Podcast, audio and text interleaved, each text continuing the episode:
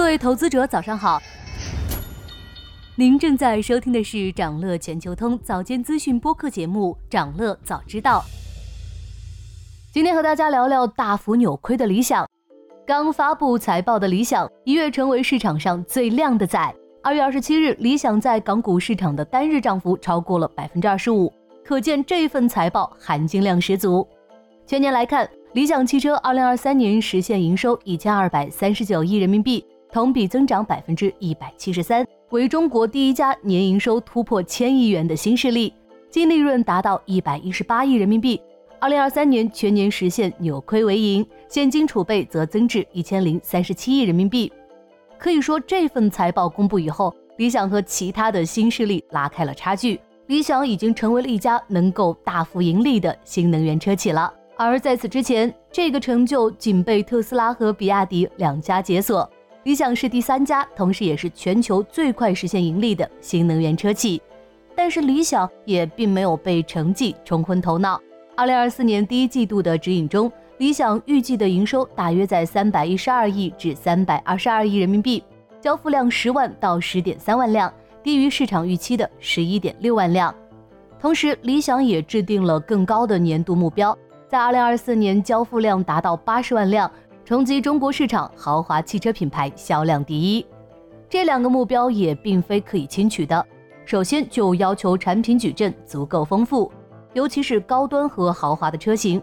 而研发这类车型，理想的资金压力将会增加。不过现在的理想手握千亿现金，在一众因为被资金问题压得喘不过气的新势力中格外醒目。既然资金问题得以解决，理想选择直接寄出了超豪华的年度产品规划。上半年，理想将发布理想 L 六以及2024款的理想 L 七、L 八和 L 九。除了 L 系列之外，还有一款家庭科技旗舰 MPV 理想 Mega。而下半年，理想将发布三款纯电 SUV。按照这份产品规划，到今年年末，理想的产品线将包含四款增程、四款高压纯电，共八款车型。汽车企业基本不会随意推出车型，因为每一款新车型的研发都会产生一系列的固定成本，相应的新车型也可能拓宽品牌的受众用户。所以，二零二四年理想想实现八十万的年度交付量，丰富产品是必须要做的。不过，多款新车型同年问世，对理想的交付能力也是一大挑战。